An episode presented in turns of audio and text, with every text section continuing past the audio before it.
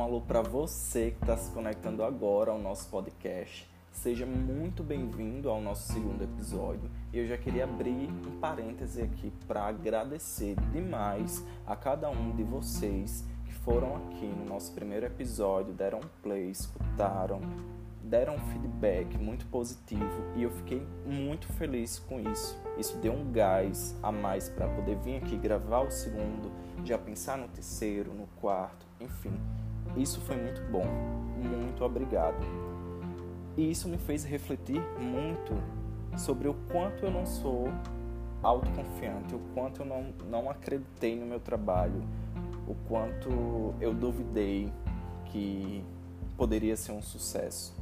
E longe disso, longe de números, longe de fama, do que for. Sucesso no sentido de deu um resultado positivo. Isso é muito legal. E eu tava aqui, cara, quantas coisas a gente deixa de colocar para frente, quantos projetos, quantas ideias a gente deixa de executar com medo de falhar, com medo de não ter um bom resultado, com medo de não ser um bom conteúdo, com medo do julgamento, mas do julgamento do outro às vezes do nosso, e o nosso julgamento é o que pesa mais. E quando a gente para e fica nessa paranoia, nessa paranoia de meu Deus, o que é que vão achar? A gente já está perdendo tempo demais. E aí eu costumo dizer que o mundo não para. A gente está aqui sofrendo matutando, martelando tudo na cabeça e o mundo está girando e o tempo está passando e a gente não está executando. A gente não está executando porque a gente não acredita na gente, não acredita no nosso trabalho, não acredita que aquele projeto pode ir para frente. E aí a gente resolve uma coisa, de ah, vou mostrar para um amigo.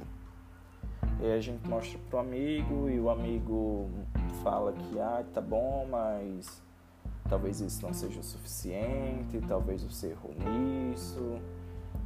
E aí a gente meio que, né, perde a bola total, perde a vez, perde o eixo. E a gente vai e coloca esse projeto, essa ideia para trás. Porque não sabemos aproveitar a crítica construtiva do amigo, que às vezes pode ser construtiva e destrutiva, porque a gente sabe diferenciar, espero, sabe diferenciar do, o, pelo tom, pela escrita, pelo que for, o que é uma construção e que é uma destruição, vamos dizer assim, que é para destruir. Mas aí eu queria fazer um exercício com você de imagine uma cômoda. Vamos aqui, a gente tem uma cômoda na sua frente de projetos, de planos, de ideias. E aí eu queria perguntar a você quantas gavetas tem nessa sua cômoda? Quantos projetos engavetados? Quantas ideias que às vezes não foi nem para o papel? Então, quantas ideias que não foram nem para o papel ou que não saíram do papel? Quantos planos você teve que teve que engavetar? Quantas gavetas tem nessa sua cômoda? E aí eu queria falar para vocês uma coisa. Isso eu tô falando de mim, sabe? O quanto eu não fui confiante no meu trabalho. O quanto eu achei que não ia ser um bom conteúdo, que não ia ser uma boa ideia lançar um podcast, tá aqui metendo a cara tapa, sendo julgado, porque existe muito julgamento. Isso eu tô falando de mim, e eu queria muito que vocês parassem e analisassem ao seu redor todo esse cenário. Porque a gente vai ter críticas construtivas ou destrutivas a todo momento. Veja bem, quando eu entrei na universidade, na faculdade, que alguém, ah, você faz que curso? ah, radialismo. Ah, mas você não tem voz de locutor. Ah, mas você não tem jeito de locutor, porque muita gente liga o radialista ao locutor, como eu falei no nosso primeiro episódio, como eu comentei no vídeo do IGTV do meu Instagram, quem quiser acompanhar, que é @gadelhaguilherme. Então, a pessoa não tem nem o mínimo de consciência do que é ser um radialista. E aí me julga por não ter uma voz de locutor, porque é aquela voz de locutor muito bem trabalhada, muito bem posta mas espera aí, o que é voz de locutor? O que é ter essa voz de locutor? Por que, que eu não posso ser um radialista barra locutor? Vamos pegar nesse. Só porque eu não tenho essa voz consolidada, imaginada, né, enraizada. Por que, que eu não posso ser com minha voz? Por que, que eu não posso dar uma nova cara? E aí a gente meio que recua. A gente recua e vai pensando, entrando na paranoia total da pessoa, tipo, ah, é, eu não tenho essa voz de locutor, então estou no curso errado. Ou, ah, é, esse meu projeto aqui de ser esse meu projeto arquitetônico tá, sei lá, um traço errado, a porta eu desenhei pequena demais. Então assim, tem e vai ter demais sempre muitas críticas. E como eu disse, basta a gente saber separar as construtivas e as destrutivas. E a gente acreditar sim mais na gente. Acreditar que somos capazes, que podemos fazer a diferença, que o nosso trabalho é valioso e que isso vai gerar frutos, se não agora, mas daqui a uma semana, a três semanas, a um mês, dois, enfim, mas que isso vai trazer resultados. Eu estava até conversando com, com minha mãe esses dias, e eu sempre vou falar dela porque é uma grande amiga minha, e eu estava dizendo que o quanto muito é engraçada essa questão da gente se expor. Se expor no sentido de, ah, eu tô aqui com a ideia e eu quero compartilhar logo, sendo que eu não, né, não fechei ela completamente. E aí a gente acaba se frustrando com o comentário do outro, né? A gente tem que escolher bem as pessoas com quem a gente vai conversar, com quem a gente vai compartilhar. Graças a Deus, os meus amigos e não é que tipo, ah, eu vou falar com eles porque eles vão falar o que eu quero ouvir. Não. Graças a Deus, os meus amigos são bem sinceros. E são sinceros ao ponto de dizer onde está errado, entre aspas, né, na visão deles, o que pode ser melhorado. E aí encoraja a você mudar aquilo ali e buscar melhorias para continuar. Eu falo que são os meus girassóis, girassóis, giras, giras seu plural. Porque o girassol ele busca a luz para crescer, né? Então eu busco as minhas luzes para o crescimento. Jamais eu vou buscar alguém que eu sei que ali pode não sair uma opinião, uma crítica não construtiva. E não é que eu estou indo para os meus amigos reais, oficiais, vamos dizer assim, que eu vou escutar o que eu quero. Não, jamais.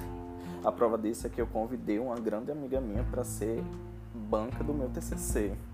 E olha que ela desceu o sarrafo, viu?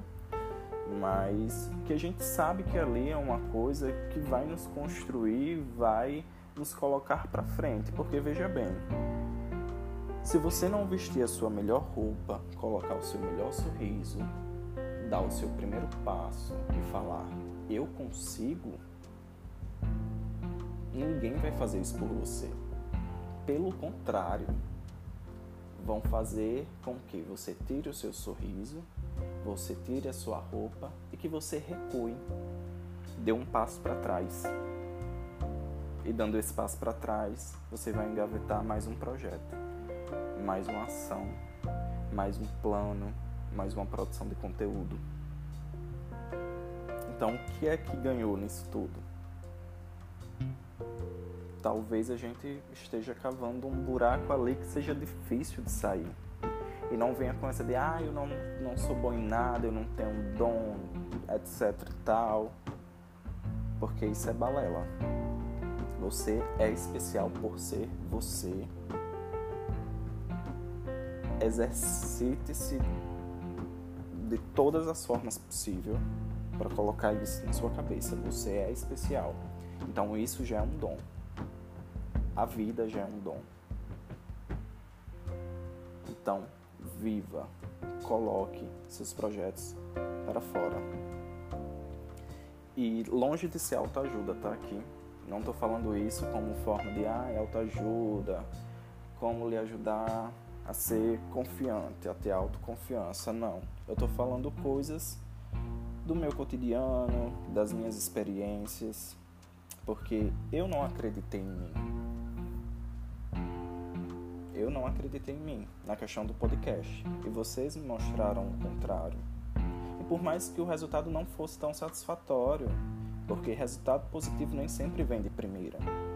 Então a gente tem sim que continuar tentando e não abandonar o barco no meio do, do oceano e entregar-se aos tubarões ser dilacerado. Não. Então vamos parar, fazer um exercíciozinho de acreditar em si mesmo, acreditar no que você faz é bom, porque você é bom no que você faz?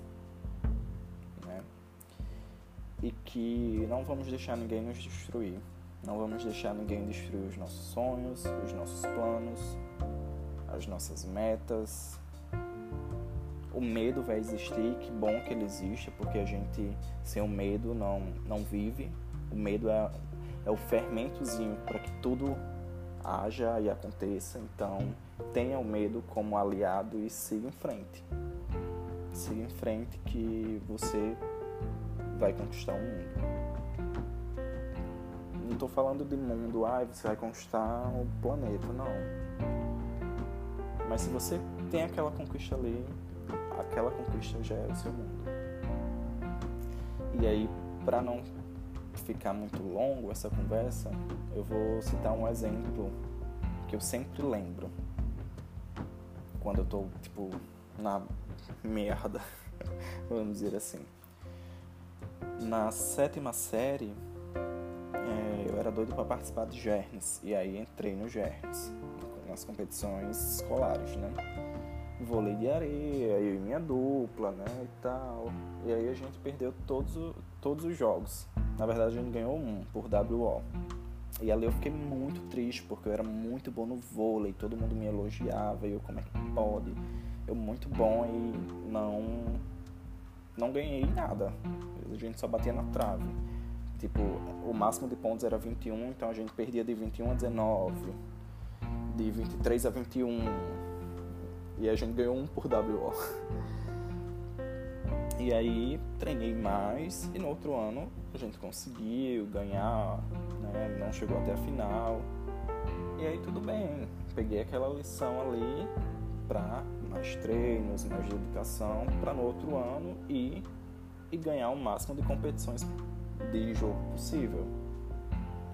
Isso se aplicou também à natação, porque eu fiz natação e competi em natação também. Eu era muito atleta, cara, mas agora sou bem sedentário, tá?